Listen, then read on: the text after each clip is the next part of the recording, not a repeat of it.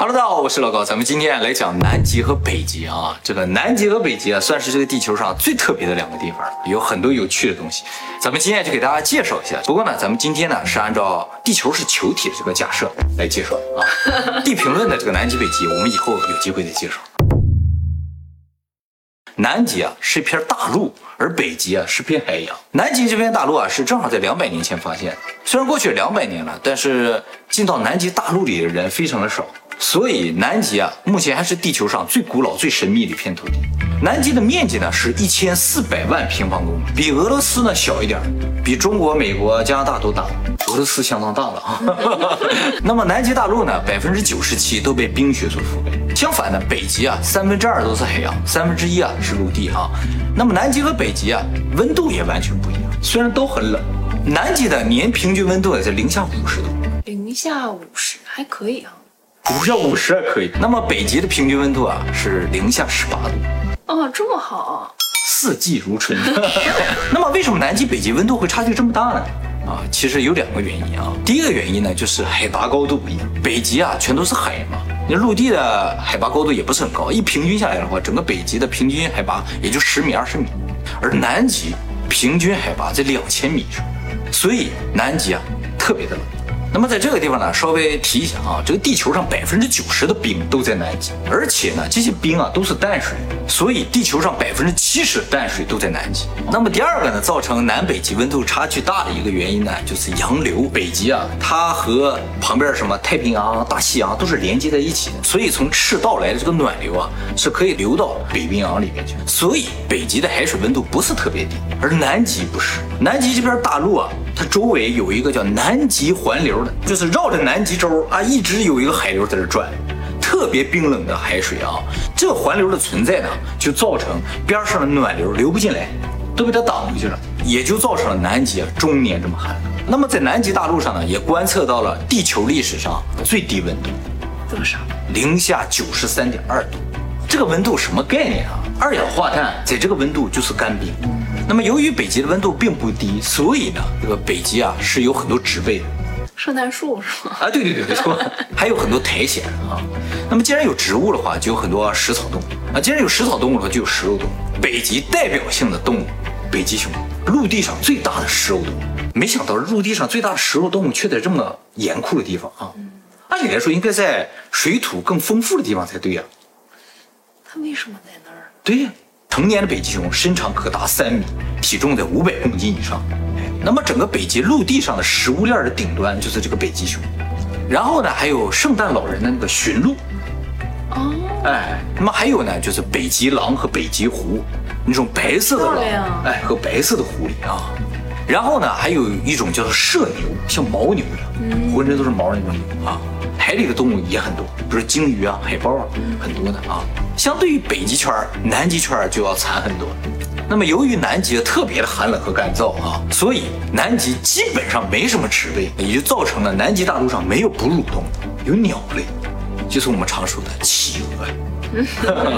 南极是有企鹅的啊，北极没有。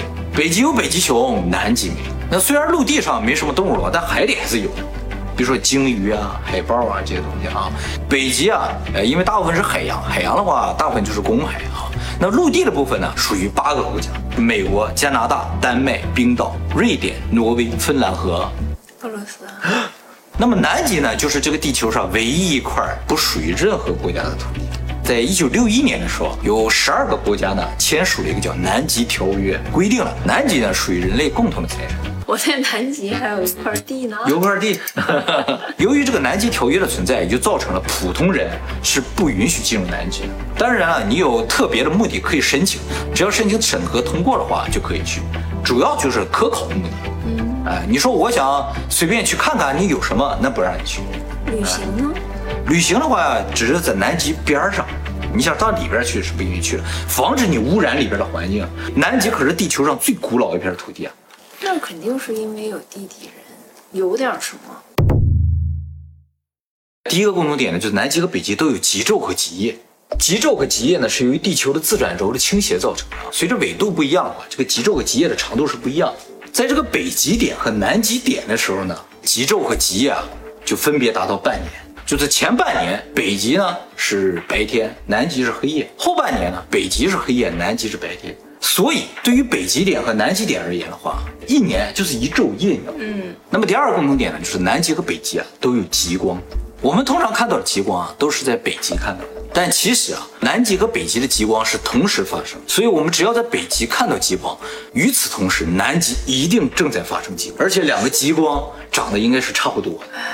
量子纠缠，不是量子纠缠，这个极光啊是由于太阳风里边的这个离子啊被地磁所吸引，吸引到两极造成的，所以是等量吸引过去。只要一头发光，另一头一定发光。哎，所以从太空上看的话，呃，一旦产生极光，就是地球南北极两点同时发光。那么北极啊，自古就有人生活在那儿，像爱斯基摩人他们，哎，但是南极啊就不知道了。不过呢，这些古文明，尤其是美洲的土著，就霍皮人，他这个传说里边就提到说，南方啊有一个白色的岛，啊，这个岛上住着像神一样的人。呃，如果他说的这个岛是南极的话，那就说明南极原先上面可能有人或者有文明。好，接下来呢，我们就来介绍一下这二百年来啊，人类在南极这片土地上究竟都发现了一些什么。第一个就是南极发现很多的陨石，到二零一零年为止，也就是说二百年前，已经发现了四万八千块陨石，而且南极的陨石特别聚堆儿，就发现一块就会发现一片。其实陨石落到南极的时候，并不是落在了一个地方，而由于这个冰的运动，把它们都运到了同一个地方。在南极呢，发现了很多的化石，有很多的热带植物的化石。对，地底人那个是非常也有讲到啊，就说明南极啊，原先有可能在热带，或者以前整个地球它就是很热的啊，而且呢，也发现了恐龙的化石，也就是说南极这个地方以前有过恐龙啊。那么在南极还发现了两箱威士忌，一百年前啊，英国的一个叫做沙克尔顿爵士，他带领这个探险队啊，到南极去探险的时候留在那儿。这是供他们自己饮用的，但是呢就没拿回来，所以放了一百多年，现在已经被爱尔兰国家博物馆收藏了。其实去那么冷的地方，应该会带很多的酒取暖嘛，是吧？这个我们以前节目也介绍过啊。这个金字塔到目前为止也不知道是不是人工建设的啊，不过从这个形状感觉特别像埃及的金字塔。虽然南极啊这个地方寸草不生，但是有很多巨大的生物啊。第一个呢，叫做巨型海林虫。哦，这个东西有多大啊？长二十几厘米，也很重，拎起来像一个西瓜一样，身上长满了硬硬的毛。这个虫子啊，是美国探险队在这个冰层下六百多米地方发现的啊。后来发现这个南极深海就生长着这种虫子，它呢能够在极端的压力下和无光的环境下生存。除了这种巨型海灵虫之外啊，还有巨型的海蜘蛛。哦，这种海蜘蛛啊，世界各地都有，但一般大小啊不超过一厘米。南极的海蜘蛛啊，长了三十多厘米。那么除了海蜘蛛之外啊，那个南极的虾也特别的大，有一种叫做钩虾的啊，在普通海域也有，大小也不超过一厘米。当然在南极随便抓一个都十几厘米。还有大王乌贼，大王乌贼北极也有，哎，在南极要更大一些，哎，南极能有北极的一倍大。大乌贼在发现之前啊，一直是传说中的一种动物，就是在古书上有记载。然后人们就觉得这是古代人想象的啊，那种海怪海兽。后来真的发现的时候，发现我天，还真有这么大的章鱼啊！那么还有呢，就是一种水母，叫做迷象深海月。这个水母的身长能达到四十米长，地球上最长的一种生物，主要是须的，哎，特别的长啊。那么由于它这个身体啊特别的脆弱，到现在没抓到一个完整的个体。那么说到这儿，大家可能感觉出来啊，南极的东西好像都特别的大，而且啊，南极的东西啊。长都有点像这种外星生物。为什么南极这个东西特别大呢？先推测呢有两个原因。第一个原因呢，就是因为南极海水特别冷，特别冷的海水啊，含氧量就高。含氧量高的话，东西长就大。这也就是为什么以前地球上你看恐龙啊、那植物啊长都大的原因。就说地球很有可能以前呢，空气里边含氧量高，所以东西就容易长得大。你说恐龙那个年代啊，蜻蜓有多大？一米到两米，就是跟你这么大一个蜻蜓，蟑螂都有半米大，就是因为含氧量高。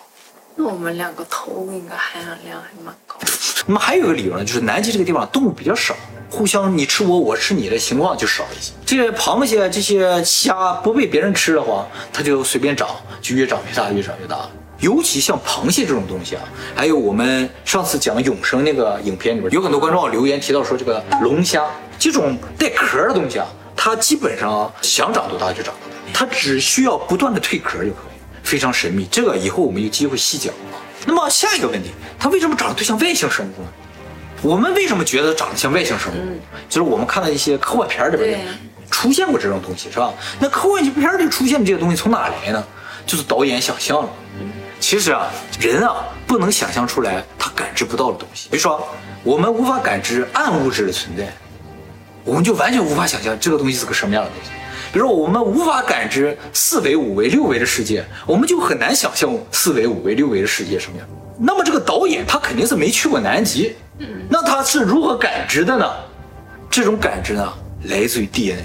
DNA 啊，就是古人呢一代一代传下来的信息。这些信息呢，就包括古人所看、所闻、所感知的东西。有一些东西虽然我们没看过、没有感知过，但是呢，我们也能够想象出来，就是因为 DNA 给我们提供这些信息。所以，外星人、外星生物，我们虽然没接触过，但是很有可能古人接触过。还在南极发现了地下湖啊，准确的说是冰下湖，总共发现了有一百五十多个。最大的一个呢，叫做东方湖。为什么叫东方湖呢？是因为这个湖啊，正好上面是俄罗斯的南极科考站东方站。南极冰层啊，平均都两千米，最厚的地方达到四千多米。怎么知道下面有湖？嗯，其实啊，根本就不是用什么仪器探测的，是一眼就能看出来。就是你上南极看啊，哪块地儿平，那下面就有湖。南极的这个地形啊，是冰雪覆盖的，就完全反映了南极下面的岩石的这个结构。南极底下的岩层是山的话，冰雪上面就是山；下面是平坦的湖的话，上面就是平坦的陆地。所以他们看哪块平，就上那个地方去，再用雷达用什么去探啊，就发现底下啊有可能有湖。那么南极这个冰层的历史啊，至少有三千万年，也就是说这个湖啊有可能被这个冰层封在下面有三千万年。如果这个湖里边有生命。那么这个生命啊，就有可能是三千万年前的生命。嗯，所以这个俄罗斯的科考队啊，马上就开始打洞。他从一九九八年就开始钻这个洞啊，就为了钻到这个湖。钻到二零一一年的时候，距离这个湖面就只剩不到一百米了。再往下钻一点，就真的钻到湖了。而且知道这个湖是液态的，按理来说啊，上面这么厚的冰，底下应该是冰。后来发现底下水是冻的，有潮汐现象，就会想里边。很有可能有生命，而且钻到离它不到一百米的地方，那个冰里发现了微生物。那继续钻呀？哎，这个地方说出了一个问题。第一个问题呢，就是它钻到还差一百米的地方，钻头突然卡住了，动不了了。第二个问题就是别的国家说你先别钻，说如果底下真的有生物、有生命的话，你是钻下去有可能破坏这个生态环境啊。你比如说带点细菌或者带点什么下去，不就危险了吗？再就是下面这个湖特别的大哈。这个湖里边很有可能有巨大的生物。通过他们探测发现啊，这个湖里边的含氧量特别的高，高到什么程度呢？其实我们人啊，如果肺里边进到了水的话，马上就被呛得不行了。如果进到那个湖里的水啊，我们会觉得没问题，还可以呼吸。真的？哎，其实人的肺是这样的。现代人如果不借助任何装备，你想潜水的话。只能潜个一两百米，可能就是到极限，因为你肺里有空气啊，你肺就被压塌了。但如果你肺里装进去含有高氧的水的话，就没关系，你可以潜得很深很深。灌在里面会舒服吗？嗯，肯定一开始也很呛。哎，这个以前有那个美国的科幻片里有演到，呃，就穿一个像航空服一样的，然后头盔里边全注满这个水，就一下吸进去之后，马上就啊，感觉很好了。虽然都是液体在里边，但是。你的肺泡足以吸收足够的养分啊，氧气。那做梦很多次都梦到我在水里，不敢呼吸，然后其实好像也能呼吸啊。我有过类似的梦，是吧？就是你不说你要讲那个吗？大家都会做一样的梦这个 我们以后会专门做影片给大家讲解啊。所以那个湖里边啊，很有可能有巨大的生物，它符合我们刚才说南极两个产生巨大生物的条件。一个就是含氧量高，第二个就是没有什么你吃我我吃你的现象，所以各个国家都说先等等，先不要转啊，我们考虑一下对策再开始转。转出来的东西我们才能对付得了才行。可是都过去很多年了呀。啊，二零一五年说俄罗斯说我不等你们了，我要钻了，他就把那个钻头装上，现在钻到什么程度我也不太知道。也有可能他们已经钻到底下，发现点什么。他不告诉你而已，是吧？那肯定不能告诉你啊，虽然那儿也有我一块地。